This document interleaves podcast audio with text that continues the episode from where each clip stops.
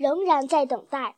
在狐狸洞外，伯吉斯、邦斯和比恩坐在他们的帐篷旁边，把枪搁在膝盖上。天开始下雨了，雨水顺着这三个人的脖子流进去，一直灌到他们的鞋子里。